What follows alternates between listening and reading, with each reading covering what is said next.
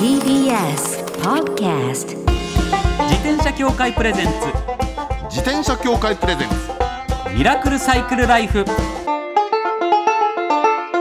今週も始まりました。自転車協会プレゼンツ。ミラクルサイクルライフ。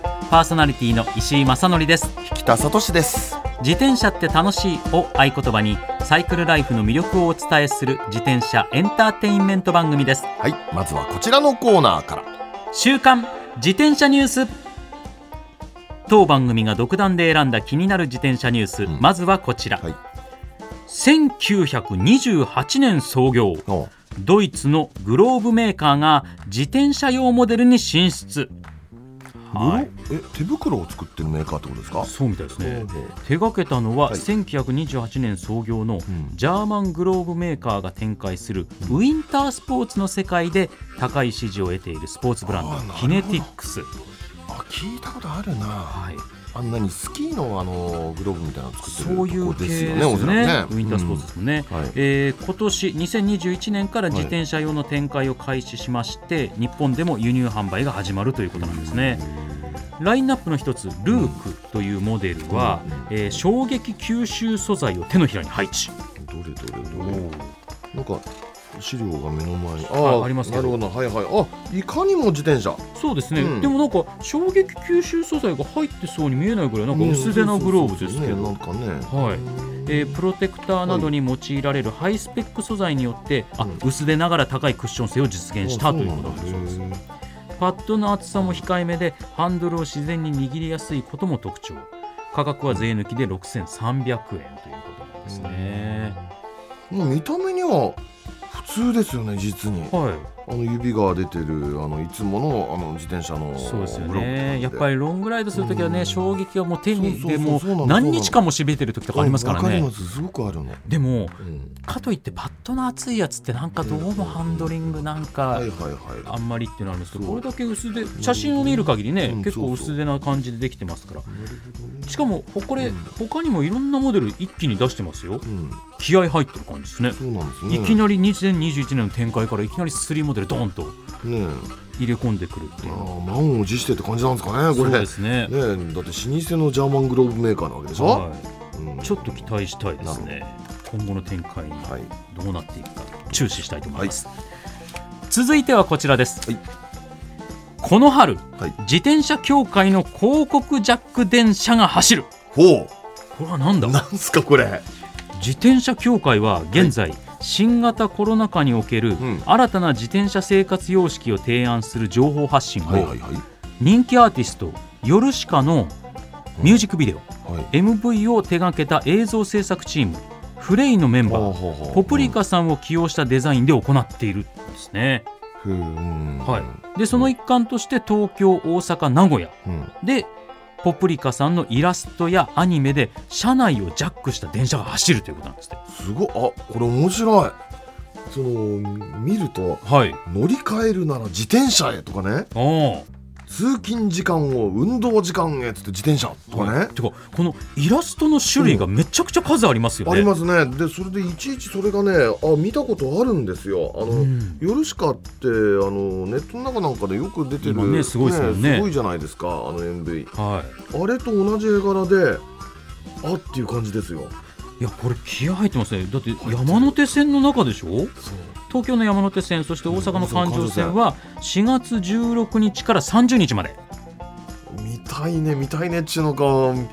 えー、お客さんどんな反応するのかなこれ。そうですよね。しかもね僕ら今この紙の資料なんでポスターしか見てないですけど、映像も流れるんですもんね。なんかそういう話ですよね。今電車の中映像あれ見ちゃいますよね。見ちゃいますぼーっと座って見ちゃうんですよ。見ちゃいますよでそれで電車乗ってんのに目の前で自転車でどうぞって出るわけでしょ？通勤は自転車だっつっ乗りて換えるなら自転車そうそうそうあなかなか結構勝負してますよ攻ねめてるって感じですよ。いや素晴らしいじゃないですか。自転車に乗ることの利点や自転車に乗る上で大切にすべきルールやマナーなどを広くアピールするというあの目的で。ねなんか資料によるとなんか自転車こう出ていながら定期的なメンテナンスを忘れずにとかね、はえー安全な自転車で安全な移動とかいいねと。いすごいですよね。このねポプリカさんって言いましたっけ、はい。あのイラストレーターさん。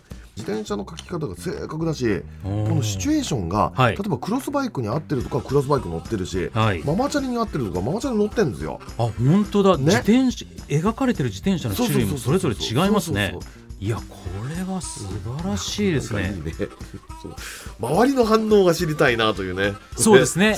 なんかだから知り合いの自転車サイクリストっていうほど自転車乗ってない人がうんこの広告の電車を乗った時にどう感じられるかそこら辺ちょっと感想も伺ってみたいですね。伺ってみたいですね。あぜひともねあのメールで見ましたなんて方いらっしゃるメールいただければと思います、番組の最後にメールアドレスご紹介します、以上週刊自転車ニュースでした。この後はゲストコーナー自転車に合うファッションに迫ります。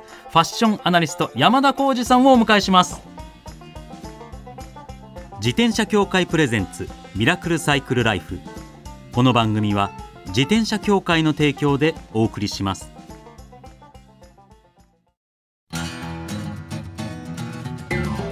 自転車協会からのお知らせです。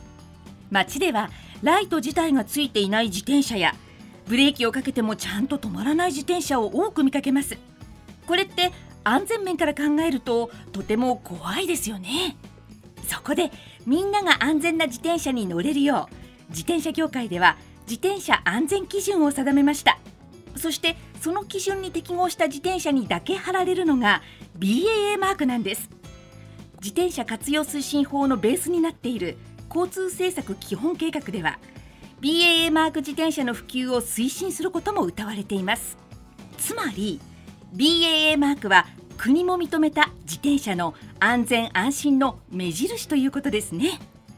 自転車をお買い求めの際は BAA マークが貼ってあるかぜひチェックしてみてください。BAA マーク自転車で交通ルールを守って安全安心なサイクルライフを。BAA マークについての詳しい情報は自転車協会 BAA のウェブサイトまで。さあゲストコーナーです。ファッションアナリストの山田浩二さんですよろしくお願いいたしますよろしくお願いしよます。ろしくお願いしよます。ろしくお願いいたします。今お召しになっているものがはい。例のやつですね。例のあれです。例のあれ。例のあれ。石井さんも来ている。そうなんです。なんですかこれは。例のあれなんです。例のあれを二人で来ている。はい、はいだからこれちょっと今日いきなり今聞いてる人例のあれってなんだよってなっちゃうかもしれないですけどもしかしたら3月の放送を聞いてくださった方ならわかるかもしれないです。はいはいじゃあまず私の方から山田さんのプロフィールをご紹介させていただきます。山田浩二さんは1980年のお生まれ兵庫県神戸市のご出身です。大学ご卒業後パリに創設された世界最古のファッション専門教育機関の日本校 S モードジャポン大阪校に入学。後に S モードパリに留学されます。帰国後はファッションデザインコンサルティング会社などを経られて現在フリーこの番組でも取り上げさせていただきました今話題になっておりますワークマンスーツの共同開発者でいらっしゃいます。はいというもうことなんですね。話題のワークマンスーツですよ。例のあれっていうののはい。正体はそれだと。そうなんです、はい。私も今日着ておりますワークマンスーツ、ソロテックスですよね。はい。ソロテックススーツ。ソロテックスという素材なんですけども、ああ伸びる素材そうですね。はい。はい。これがだから僕、もう山田さんのこととかごめんなさい本当に知らずにとりあえずまずニュースでワークマンのスーツ、はい。ワークマンのスーツだすって話題になってるって聞いて。それで行ってもう欲しいってなって、買って、ん。うわこれはもうサイクリストに最適すぎると。この素材が伸びるし涼しいし、で細かいディティールも、とにかくサイクリストよりだこれどうしてなんだろうって調べてったら山田さんが共同開発されてると。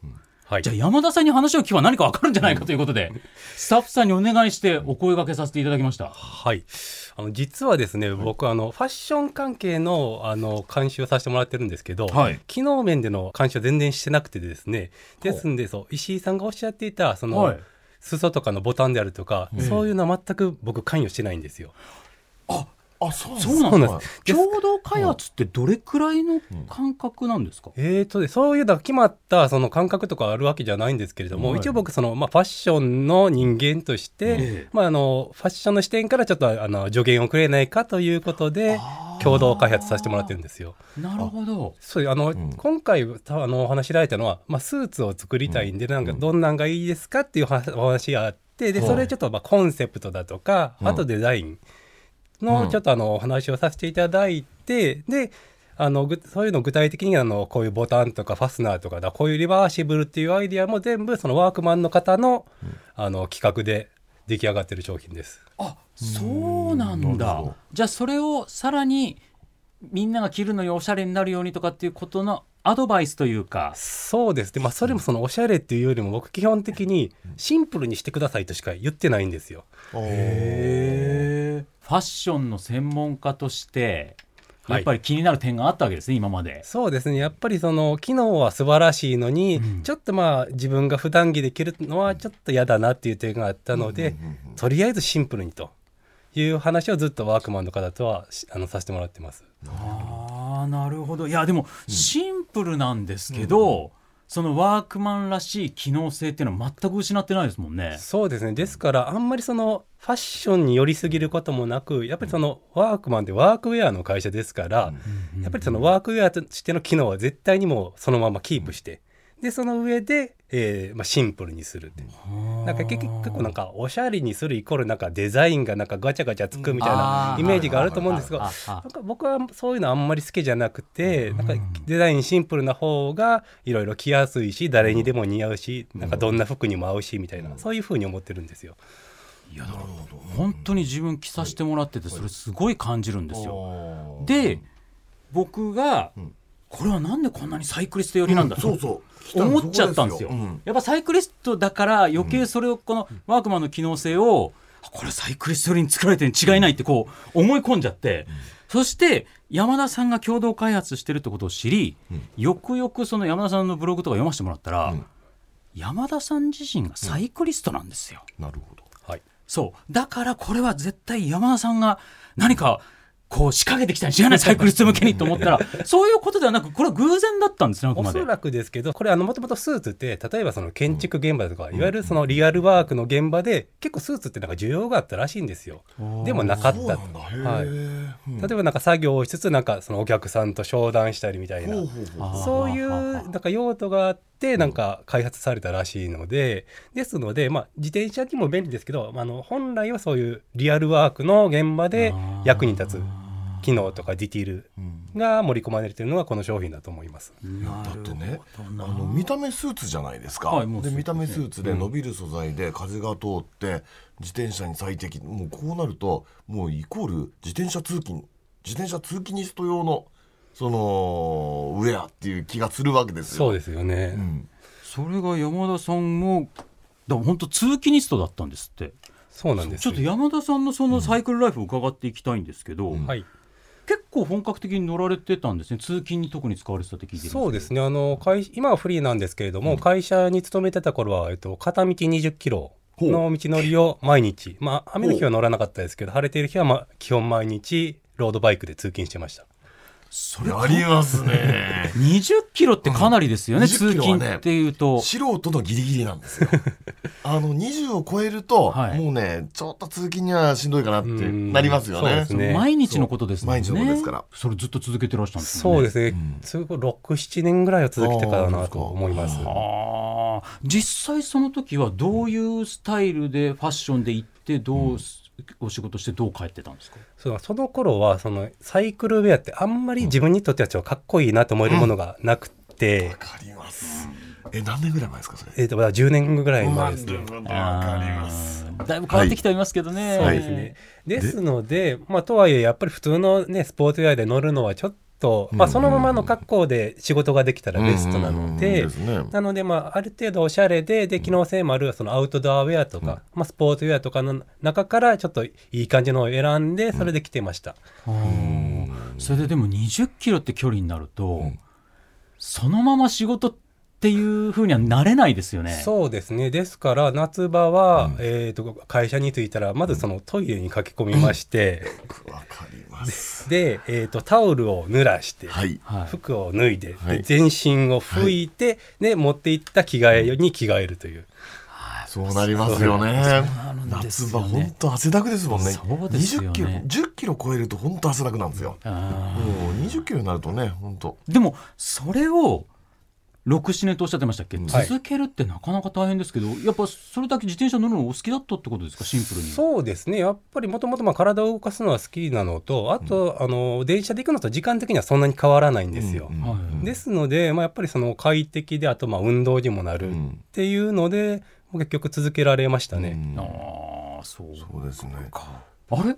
帽子も自転車だ。そうなんです今日帽子かぶられてるんですけど、はい。うんこれはね全然その自転車用とかじゃないと思うんですけど、あの普通のあの古着屋さんであの原宿にあるシカゴっていう老舗の古着屋さん古着屋さんですね。があるんですけどもそこで偶然目にしたはい。レッドレーサー。だ内容もその何の、うん。何のレッドレーサーなのか分かんないですけど、まあ、単純にこれデザインが気に入ったのとあと自転車だっていうの、自転車ですもんね。そう気に入ったのでうん。かぶってるんですけれども、うん。つばが黒で刺繍も黒で全体は赤はい。っていう感じですね、い、やでもやっぱそこら辺すごいなと思うんですけど、僕らの感覚で言ったらワークマンの、まあ、カジュアルなセットアップとはいえ、んスーツスタイルで、うん。こういったキャップ、うん。赤いキャップパンってかぶるってはいはいはいはいはい。ちょっと勇気いるじゃないですか。まあね。でも、うん。さりげなくこう似合ってらっしゃるの似合う似合う。ぱそこらやっぱさすがですよね。いやでもねこれはちょっと僕もね勇気がいるの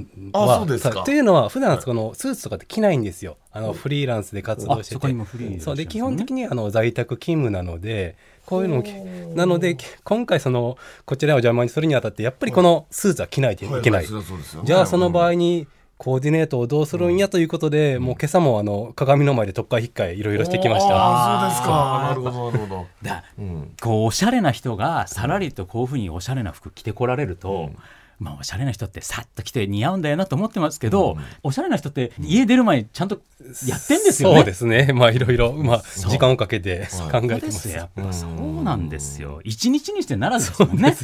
小さなことからコツコツと。はいはいはいなるほどいやでもそれで、確かにそうやってファッションのお仕事しててしかも通勤してるとなると、そのワイルド系の通勤ストとはわけ違うじゃないですか。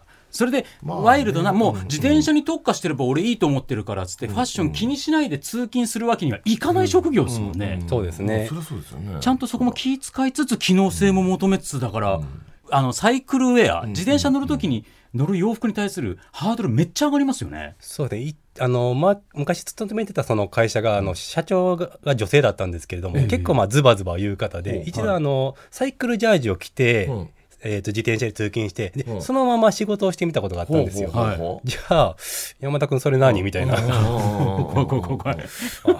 サイクルジャージあかんのかっていう。いうことでもう二度とサイクルジャージ着ることはなくなりました。そうか。え何？オフィスでそんなの着ちゃダメみたいなその 雰囲気。多分その時は何でしょう、まあ、僕の実力が足らなかったというかそういうサイクルジャージをファッションとして見せられなかった多多分いろいろその着方とかによっては全然可能だと思うんですよ。あ。りみたいな感じができた。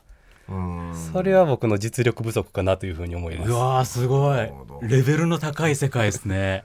そうそうその今着てらっしゃるはい。この服あるじゃないですか、で今ないでしょ。ないっていうのがはい。品切れで、ああそうですね。今後。の展開ってどうするんですか？これだけ好評だったらワークマンさんもきっと今後何かしら展開考えますよね。欲。しいもん。あのですから、えっとね、えーと実はですね、先月末にあ、はいはいはい。えーと第2弾のスーツとしてこちらのドットエアという素材を使ったスーツが発売されてるんですよ。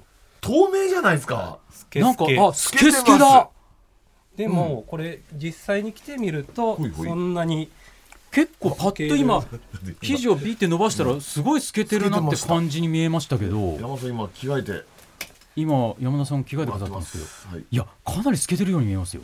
着ると大丈夫なんですか？ああ大丈夫大丈夫。だ。とそうこんな感じで。あれ俺大丈夫だ。はい。へちなみにこれデザインとかは、うん。あのこのソロテックスーツと一緒なんです。全く変わらず。ですので。形は一緒ディティールは一緒ですねえリバーシブルでもあるの、返したらうん。リバーシブル。裏返すとあちゃんとうんはいポケッあトが。あなるほど。あ本当だ。面白い。ああなるほど。いやでもこれは相当涼しいですね。そうですね。しそうですよ。あねの最近や、はい。ようやく暖かくなってきたので僕もあのこれを着てちょっとロードバイクで30分走ってみたんですけどもはいはいはいはいやっぱりその風が通り抜けるんですよ、ね、そうでしょうね、はこれなんて言えばいいのかあのほら浴衣の子供の浴衣のへこ帯みたいなのあるじゃないですか、はいはいあはい。のちょちょっと伸縮性があるやつ、ええあれみたいな感じですよね。そうですね、うん。あーニュアンスとしてはそうですね。ですね、まあ、ジャケットもそうですけどズボンなんかはかなり涼しくていいんじゃないかと、ここれは中身が透けませんでも。ねあの大丈夫。意外と透けないんですよ。はでも確かにこれサイクリストまあもちろんねその現場ではい。リアルワークで使う人にとってもうん。これはありがたいですね。これだって涼しそうだもんすごく、はい、絶対涼しいです。でも涼しい服って基本的には、なんかちょっとラフに見えちゃうけどカジュアルに見えちゃうけど涼しさこれだけ追い求めた素材感でこれだけかっちりに見えるっていうのは、いいですね。いいですね。いそうですねこれは今までなかったと思います、うん。これもいやだやっぱこれワークマンサイドにもサイクリストがいますね多分。いますね。じゃないとここに至らないですよね。絶対もうサイクリストに最適ですもんねこの。だってこれねこの素材を睨んだところ、はい。あれですよあのー汗かいても30分で乾くみたいな感じでしょこれ。うんそうですね。絶対そうですよね。夏の時期とかだとそうですよね。スパーって抜けちゃいますもんね。そう抜けちゃう感じ。うわなんかいいなこれこれもいいじゃないですか、ちょっとああはい。買っちゃいますね。いやいやでもちょっとねもうお時間がだいぶいっちゃってるんですよ。はいはいはい。はいはいなので来週もはい。お話を伺ってもよろしいでしょうか？ということで次回もお話を伺わせていただきます、今週のゲストはファッションアナリストの山田浩二さんでした。ありがとうございました。ありがとうございました。ございました。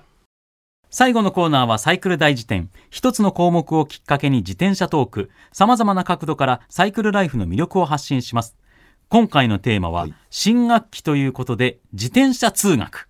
自転車通学ね。してました？いや、自転車通学してました。高校生の時自転車通学でした。高校生の時でも僕はその頃はまだサイクリストって感じの自転車好きではなかったので、乗ってましたけど、いや、シティサイクル、だ。からママチャリで、だったんですけど。私も。ね実は通学はママチャリでした。あやっぱそういう感じだったんですか、だから僕はね結構うちからだと電車だとなんか乗り換え乗り換えだと定期代が結構かかるじあゃないですか、あはいはいはいはいはい。それが嫌だったんで、うんうんうんうん。そうしたら自転車で行っちゃおうと思って自転車で行ってたんですよ、うん。でお金をねうん。貯めてうん。制服ズボンを買い替えたかったんですよ、僕。うんうん。あの僕の高校時代って、うん。ボンタンっていうのが 流行った時代で。したね。でありましたよ。僕なんかぼ、うん。不良じゃないから、ボンタンとか履くタイプじゃないんだけど、もう、うん。クラス全員が、うちだ、だ、あの、工業高校だったんで、もう、男子全員が、それはもう制服ボンタン。はい。大なり小なりボンタンなんですよ。真面目な子でも、多少ボンタンで、なんかテーパードしてたりとかして、不良はもうボーンと太いやつとか履くんですけど、だから標準の最初に配られるというか買う、標準の学生服のズボンを履いてる子は、はい。もう、はいはい僕しかいないぐらいだったんですよ。うんなるほど。それではい。もう、俺もさすがに買いたいと、これは。うん。で、コツコツお小遣い貯めて、うん。だからその通学費を少し浮かせるために自転車通勤とかして、はい。はい。お金を貯めて、ん。まあ、申し訳程度のボンタンを買ったんですよ。なんかちょ,、うん。ちょっとだけテーパードしてるみたいな。なるほどなるほどなるほど。はい。で、やっと買えたと。はい。それ買ったうん。3日後に、うん 雨の日自転車で転びまして、はあ。そのズボン破いちゃうんですよ、もう、ショックでショックで。そらショックだ。だからうん、結局また普通の標準の ズボンに戻らざるを得ず、でもうお金ないから、うん。僕は高校3年間、標準ズボンを貫いた男なんですよ。クラスで僕だけですよ。周りはみんなボンみタン。んなボンタンなのに、逆にロックでしたね、僕の方が。ロックですね僕のが不良です。だみんなが、みんながそれやったらそれが普通になっちゃうんですから。僕のが不良ですよ。そうですよ。ね いや、だからそこ、あれは何ですか、その、うん。ボンタンっていうのはこだわりがあって、はい。ももの太さは何センチで、うんうんうん。その裾の長さが何センチでっていうのが、うんうんうんこうおしゃれな子は細めにしたりとか、うん。悪い子はもも太くして、うん。裾はギュンって狭くしてとか、はいはいはい。その中でもこれはそんなに派手じゃないですよみたいなモデルを買ったわけですうよ。ん。3日ですよ3日。そっか。3日で破きました。自転車のせいじゃないですか。いやだから、うん。それねちょっと雨降った後だったんですよ。うん。だからやっぱり雨の日の、うん。雨降った後の路面って滑りやすいですから、はい。皆さん気をつけていただきたいってお話そうそういう何優等生的な終わり方でいいんですか今回の話は。そうですよ。ボンタンを履いていたのに。標準を履いてたんですから僕は標準を貫いた男ですから。いやでも本当にね、はい。雨の日の自転車は本当に危ないですから気をつけていただいて、自転車通学するとそれに慣れてきちゃうと結構多少の雨でも行っちゃい。ますからね、まあ確かにねそうなんですよいやだってその私なんか田舎だったから、はい。自転車通学はイコール雨の日はカッパ着ていくっていう話でしたあーそうよですよね、うん。まあでも代替手段がないんだから。そうなんですよね、うん。だからまあカッパ着ながらとかになっちゃうかもしれないです、あよりね、うん。安全運転を。安全運転をボンタンで。心がけていやボンタン標準でいきましょう皆さん。標準でいきましょうね。サージ。素材はサージですよ。サージとポリがあるんですけど。ねえ。みんなポリなのに自分だけサージだったんですよ。その素材感が目立ってたんですよ。おーちょっとそのあたりも山田さんに聞けばよかったな、あ本当だ。以上サイクル大辞典でした。自転車協会からのお知らせです。スポーツ用自転車の場合きめ細かいメンテナンスも必要ですね。だからしっかりとした技量や知識を持ったスタッフのいるお店でお買い求めいただくことがとても大切なんです。そこで誕生したのが SBAA プラスです。この SBAA プラスとは一定の実務経験と十分な技量を持ち自転車協会主催の試験に合格した販売者の方にだけ認定されます。今回制度が一部改正になり認定者にスポーツ用自転車安全整備基準に基づいた整備を受けてもらうと SBAA プラスマークを貼ってもらうことができます。だから SBAA プラスマークはしっかりとしたメンテナンスを行った安全安心の証と言えます。SBAA プラス認定者のいるお店でメンテナンスを受けて快適なサイクルライフをお楽しみください。SBAA プラスについての詳しい情報は自転車協会 SBAA ホームページ SBAA-bicycle.com まで。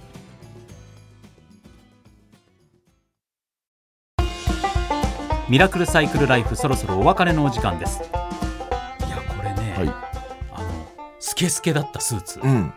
あれ僕はありだと思いますね、うん。これあの自分が実際このもう一方ソロテックスっていう方のセットアップ着てて思いますけどあれ絶対夏場あれありですよ、ありでしょうね。はい、しかもうん。パッカブルああのちっちゃくしてカバンにしまっとけるサイズにこうちっちゃくなって収納されポケットに収納されるような形になるんでだから変な話夏場とかうのん。自転車乗るときにうん。もうそれカバンに入れといてうん。汗かいたの脱いでそれに着替えるみたいなのとかあとそのクーラー効いたところうんうんうん。夏場でも寒くなる時あるじゃないですか。汗かいて砂入ったらめっちゃクーラー効いててみたいな。そういう時にああいうのをカバンにはい。さっと入れとくやつとしてはいで帰り肌寒い帰りとかには羽織るとかうん。そういう使い方もできそうとかありかもしれないですね。ですね。いやちょっとでもうん。やっぱり改めて自転車のファッションって難しいんだなと思ったんそうでですね。ちょっと来週しっかりいろいろアドバイスいただかなきゃいけないですね。うん。うん。そうしましょう。はい。番組では引き続きマイ自転車ニュース。サイクリストあるある自転車脳内 BGM 募集中です。忘れられない愛車の思い出も大歓迎。採用の方には番組オリジナルステッカーを差し上げますメールアドレスはすべて小文字でサイクル -r アットマーク tbs.co.jp cycle -r アットマーク tbs.co.jp までお待ちしております。お待ちしてます。それではまた来週お会いしましょう。お相手は石井正則と北里志でした。自転車協会プレゼンツミラクルサイクルライフ。この番組は自転車協会の提供でお送りしました。